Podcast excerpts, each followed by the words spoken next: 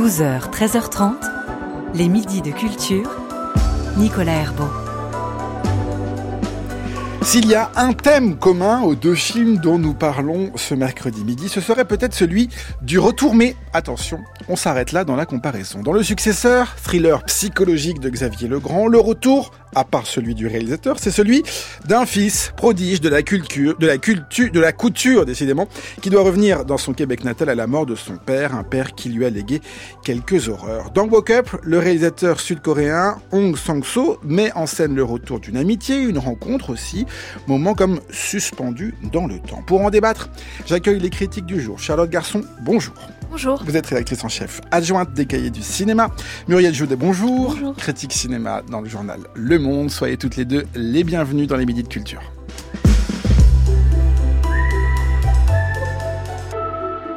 Et on débute donc par le successeur de Xavier Legrand en salle aujourd'hui.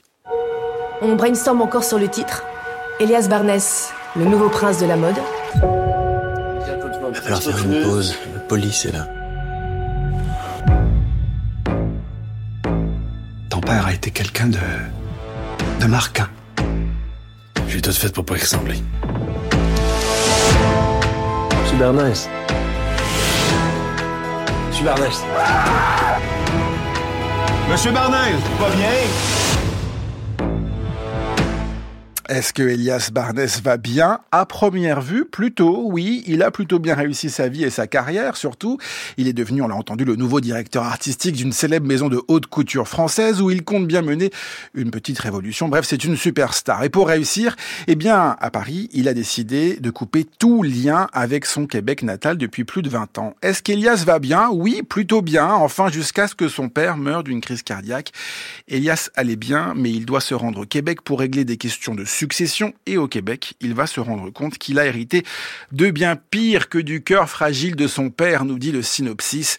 La formule est bien trouvée pour nous plonger dans un thriller psychologique. Les découvertes que va faire Elias euh, sont atroces. Il y a bien eu, il a bien eu raison de se tenir à distance de son père dont les secrets sont inqualifiables. Après l'immense succès de Jusqu'à la garde en 2018, donc César du meilleur film, de la meilleure actrice pour Léa Drucker, du meilleur scénario original, Xavier Legrand signe son retour avec ce nouveau long métrage où les liens familiaux sont au corps, en- sont encore au cœur. Et une question qui bat toujours comment se libérer du poids et de l'emprise des hommes et du père, notamment Muriel Joudet. Ce film vous a-t-il séduit?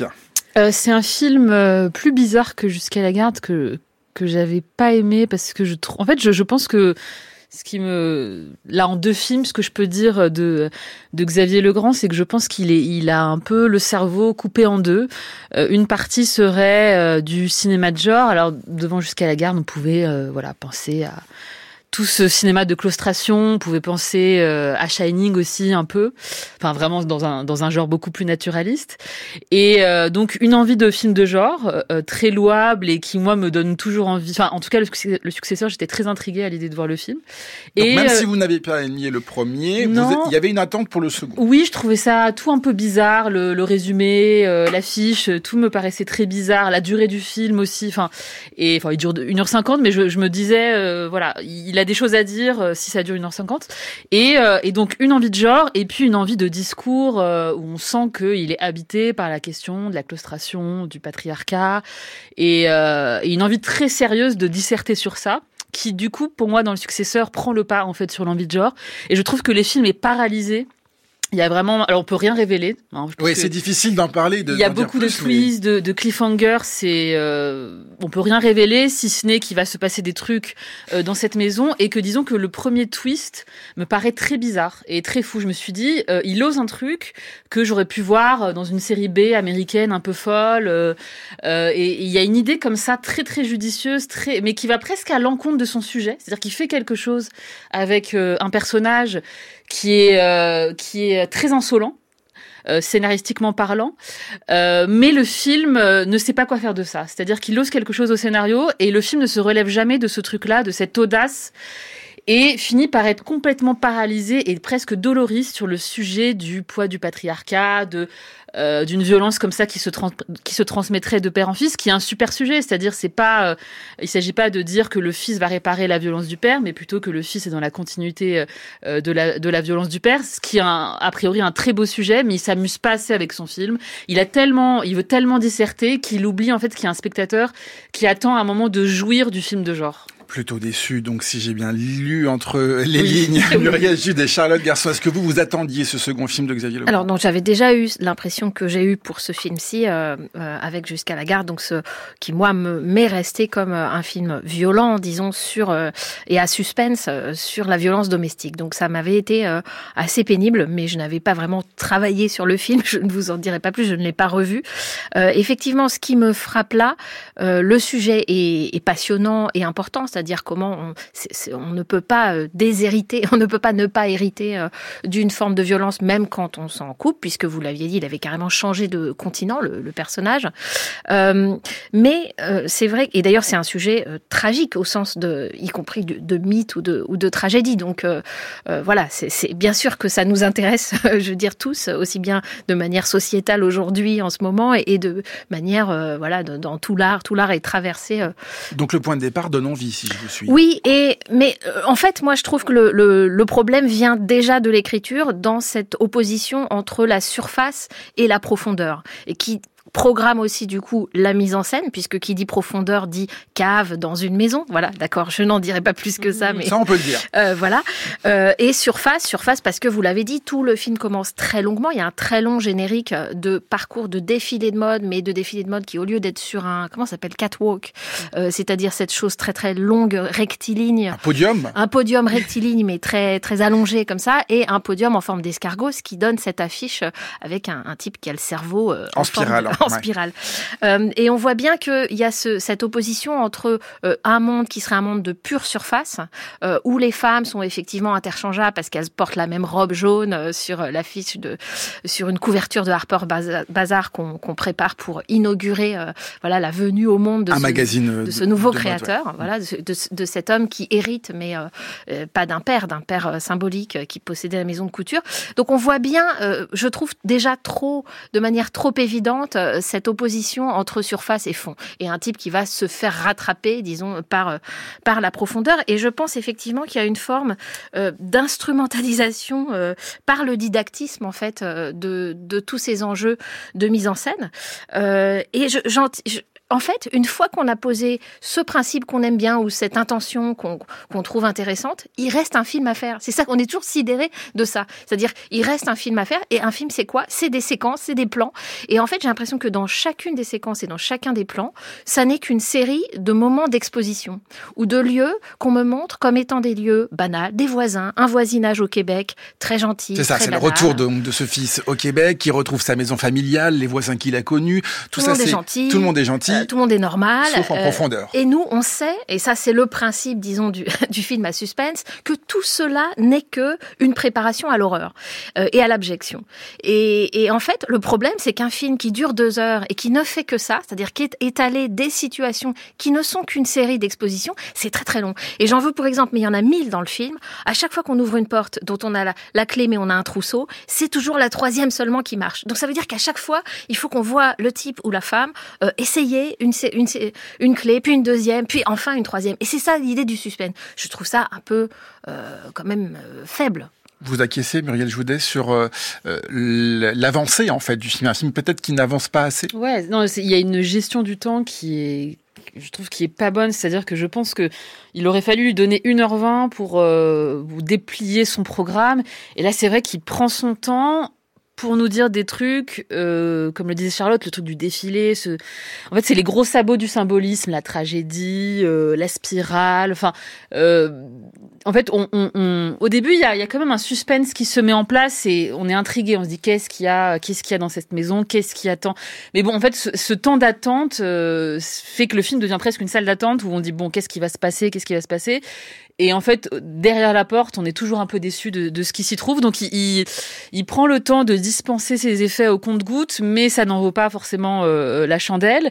Et moi, je, je trouve vraiment qu'il aurait dû mais aller sur un terrain, euh, voilà psycho, quoi. Alors justement, on dit, on dit thriller psychologique, on dit film de genre. Qu'est-ce qui nous immerge quand même dans, dans, dans cette intrigue, dans ce thriller? Est-ce qu'il y a des choses de forme Est-ce qu'il y a des choses de, de, de, de, de jeu du, des, des, des, acteurs? Je pense notamment à Marc-André André Grandin, pardon, qui, qui interprète Elias Barnes. Qu'est-ce qui, qu'est-ce qui fonctionne à, à, qu'est-ce il trébuche, il trébuche déjà dans la langue. Parce que, évidemment, dès que, ça y est, l'horreur lui apparaît, le début de l'horreur, on pourrait dire, euh, euh, hop, clac, il revient à un accent québécois ah qu'on ne lui avait jamais connu. Bon, ça aussi, c'est un peu gros. Alors, j'adore l'accent, tous les accents. Donc, on est content, on est content. On se dit, bon, là, ça va, on va s'installer dans le film. Mais en fait, c'est vrai, tout ça est instrumentalisé au nom d'une espèce de fonctionnement psychologique, euh, voilà, un peu euh, pareil. C'est un peu simpliste, c'est ça que vous nous dites. C'est-à-dire que, effectivement, tout va bien quand il est à Paris, il revient au Québec, et là, euh, ça vrille totalement. Et en même temps, c'est attendu, il reprend son accent, on le reconnaît. Euh, quand on monte un escalier, on n'y arrive pas, on trébuche sur la marche, on a une crise d'asthme en même temps, on trouve pas son spray. Enfin voilà, tout, tout, tout est, euh, tout est sujet à suspense. Mais euh, je pense que ça, le, donc je pense que c'est un mauvais film de genre si c'est si on le considère sous la forme du, du, film de genre. Mais il me semble que le piège, c'est d'être pris à cette monumentalité euh, posée au départ euh, et qui est censée être la monumentalité de du monde de la mode, le fait que cet homme est très entouré. Hein, il est c'est un bébé. Enfin, il est traité par les femmes euh, qui l'assistent euh, comme comme une sorte d'enfant qu'il faut. Euh, et, tout, tout, cela est contre une forme de virilisme dont il aurait voulu s'échapper. Or, le film ne renonce pas à sa propre monumentalité puisque il se dit mais quand même ce sujet c'est énorme.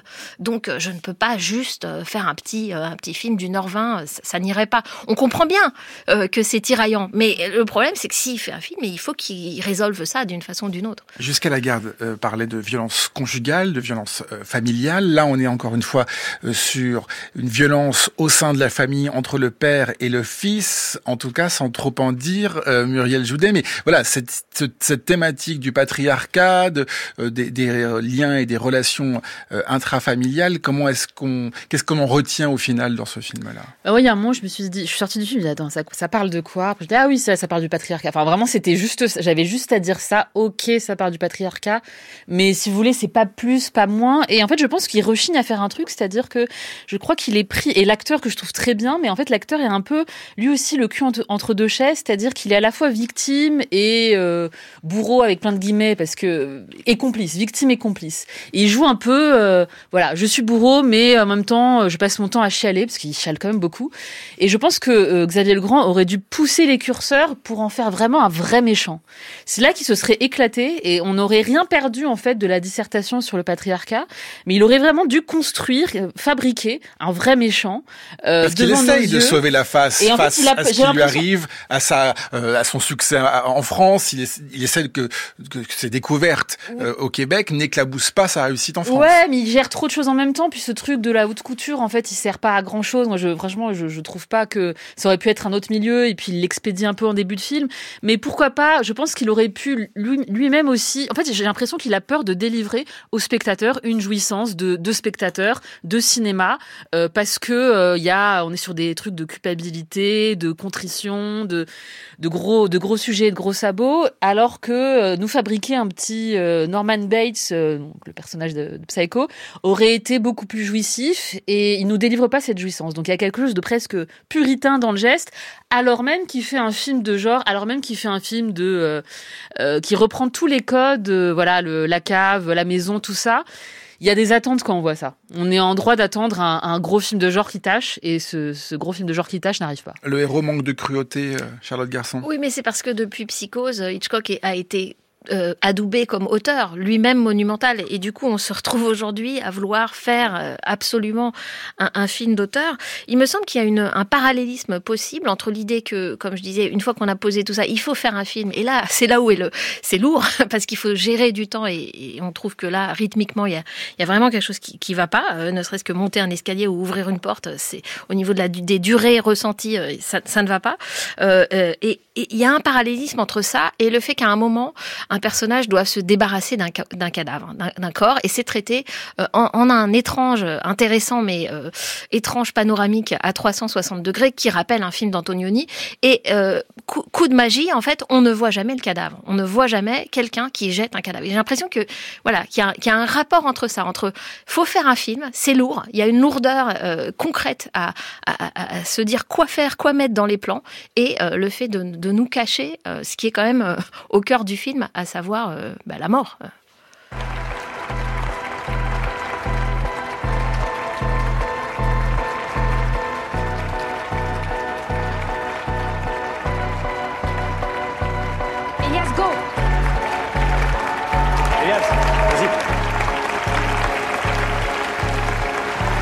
Elle est au moins là la rythmique du film, dans cette musique électro qui accompagne donc la bande-annonce de ce film, le successeur, le second long métrage de Xavier Legrand avec Marc-André Grondin. C'est en salle aujourd'hui. Les midis de culture, Nicolas Herbeau. Nous partons à présent en, en, Corée pour le tout dernier film du réalisateur Hong Sang-so qui s'appelle Woke Up. 와 여기 진짜 너무 좋은데요? 에? 진짜 좋다. 이런 공간이 있었네. 여기가 이렇게 넓으니까 저 안이 좁아도 답답하지가 않아요. 예, 그렇겠네요. 아 근데 안도 전 너무 좋아요. 저는 저런 데가 좋거든요. C'est l'histoire d'un prolifique cinéaste sud-coréen, Hong Sang-soo, qui, six mois seulement après son dernier film sorti en juillet 2023 en France, revient avec un nouveau long métrage dans lequel il met en scène la vie quotidienne d'un réalisateur. Pas n'importe quelle vie, car Woke Up est presque forme de huis clos et l'affiche nous donne un indice sur ce lieu de huis clos. Un immeuble s'étale sur toute la hauteur. Nous sommes donc dans un riche quartier de Séoul. Ce célèbre réalisateur vient rendre visite à une amie qu'il n'a pas vue depuis très longtemps et il vient accompagné de sa fille. L'ami en question, propriétaire de tout l'immeuble, les accueille, leur fait visiter chaque pièce qu'il faut ouvrir avec un digicode. Encore une histoire de porte. Digicode capricieux, à moins que ce soit sa mémoire. Et puis, finalement, le réalisateur a un rendez-vous professionnel. Il laisse les deux femmes entre elles à boire du vin et à se raconter des banalités. Avant son retour et une nouvelle séance de discussion à trois en plan fixe autour d'une table de salon. Entre-temps, la scène des retrouvailles se répète comme si nous étions hors du temps, comme si nous étions dans une boucle temporelle ou si nous avions franchi une frontière onirique. Charlotte Gasson, la visite de cet immeuble et les récits qui en découlent vous ont-ils convaincu Ah mais vous compliquez à loisir Nicolas, mais je vois qu'en fait vous nous avez mis ces deux films au programme parce que ce sont des films cerveau.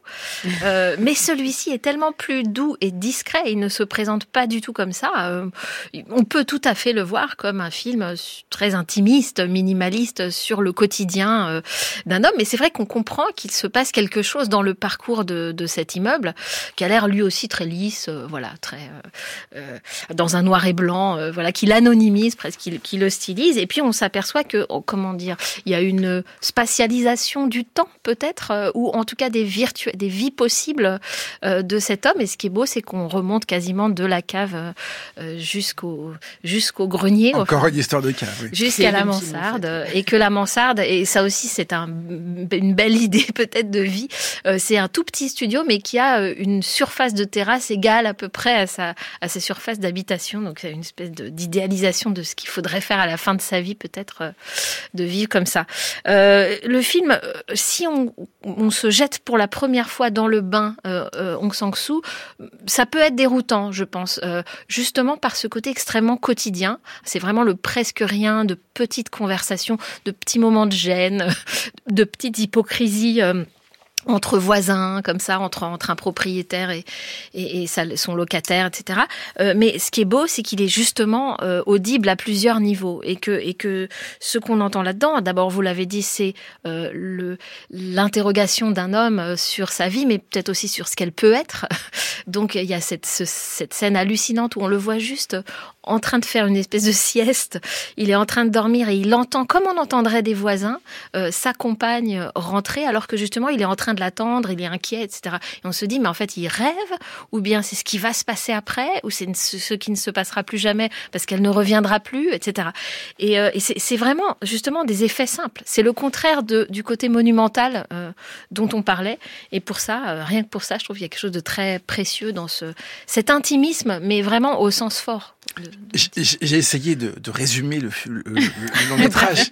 ne m'en voulez pas, Charlotte Garçon. Muriel Joudet, est-ce que vous, vous avez compris autre chose? Est-ce que vous avez vu cette euh, frontière entre la réalité et, euh, et le rêve, euh, cette frontière aussi spatiale et, et, temporelle dont parlait Charlotte? Euh, Moi, j'ai pas compris, j'ai pas trop compris le brouillage temporel du film, et je suis pas. En fait, je me suis dit ça dessert un peu le film, c'est-à-dire que ça m'a pas j'ai pas aimé en fait. Alors que je suis et j'ai un rapport de plus en plus ambigu euh, à Aung San Suu parce que je, finis par que j'étais très très fan de lui. Il y a un moment, je me suis dit quelle différence entre un bon Aung San Suu et un mauvais Aung San Suu? Est-ce qu'il existe des mauvais Aung San Suu? Celui-là, je, je, voilà, je, je trouve qu'il y a un truc très beau au milieu du film qu'on n'a pas vu. Euh, et, et, encore une fois, comme le disait Charlotte, il faut être habitué de son cinéma pour voir les, les infimes variations. Et là, pour moi, il y a une sorte de petite vie de couple qui s'installe au milieu avec la discussion. L'homme est au régime, la femme non, donc il veut manger de la salade, mais il veut pas l'imposer à sa compagne. J'ai trouvé ça très beau en fait de voir la conjugalité chez Aung San Suu. Et euh, mais au-delà de ça, je pourrais pas. Pour moi, il s'agit pas. Euh, en fait, j'ai pas l'impression que ce soit un bon Aung San Suu. Euh, j'ai l'impression en fait qu'il se repose en fait sur sur ses fans et sur et aussi ça pose des questions de, de critique c'est-à-dire que moi je me suis dit aussi euh, euh, est-ce que c'est pas euh, voilà quelle, quelle quelle différence faire entre un Aung San Suu qui ne marche pas et et un, et un bon? Et c'est vraiment très dur en fait c'est vraiment tellement des choses infimes. On est tellement sur une économie de moyens qui moi à un moment m'a été a été salvatrice si vous voulez. On est tellement dans une débauche d'effets dans le un cinéma du coup de force en général au cinéma que Aung San Suu devient très salvateur parce qu'on est vraiment sur des, des petites choses, sur du numérique très plat, sur... C'est très lisse, c'est en noir et blanc, Charlotte l'a dit, il y a un effet effectivement très lisse, presque simplement, voilà, on a basculé ouais. en noir et blanc. Sur euh... des vertiges temporels, mais qui sont des... C'est juste une coupe, et ça, euh, c'est... Euh, je trouve ça très beau et très important et très précieux, mais est-ce que Aung San Suu, ne sachant pas qu'il est un peu le magicien de l'ordinaire et du minimalisme, ne se repose pas sur des trucs qui me paraissent de plus en plus aléatoires et j'ai du mal à voir ce qu'il a envie de me raconter et j'ai l'impression qu'il sait qu'il a sa fanbase qui l'attend, qu'il euh, il pourrait faire n'importe quoi, il y aura toujours quelqu'un pour dire que le dernier Aung San Suu est très bien. Et moi je commence à m'interroger en fait, j'ai envie, j'ai envie de lui dire mais mets plus de choses mais des effets spéciaux, mais des, je sais pas, des, un vaisseau spatial, mais que, en change. Fait, voilà. Ce minimalisme m'y autorise à rajouter, à peut-être travailler plus longtemps ces scénarios, parce que là, pour moi, il y a un moment, je me suis dit bon, en fait, ça marche plus.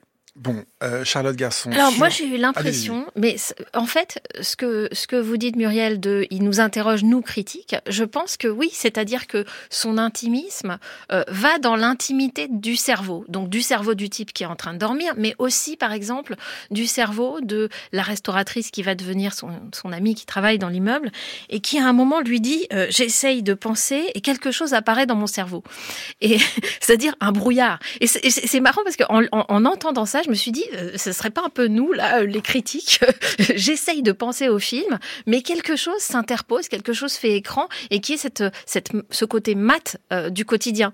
Euh, et on essaye, nous, on, on, mouline pour essayer de trouver justement le fameux sens, le symbolisme qui ah, en était fait, dans un le film. autoportrait, ça revient tout le temps, mais oui, mais c'est lui, il va C'est le geste d'un réalisateur Mais en sur un réalité, réalisateur. je pense que même cela est transcendé parce que dans le quotidien, dans ce côté ultra intime qui nous interpelle à ce, dans ce vertige, disons que la vie serait peut-être faite que de ça, mais alors du coup, est-ce qu'il faut habiter ce présent-là? Parce qu'on n'a rien d'autre. En fait, il n'y a pas de, de grande transcendance qui nous attend, même qu'on essaye de parler de Dieu, c'est un peu, c'est fait avec humour.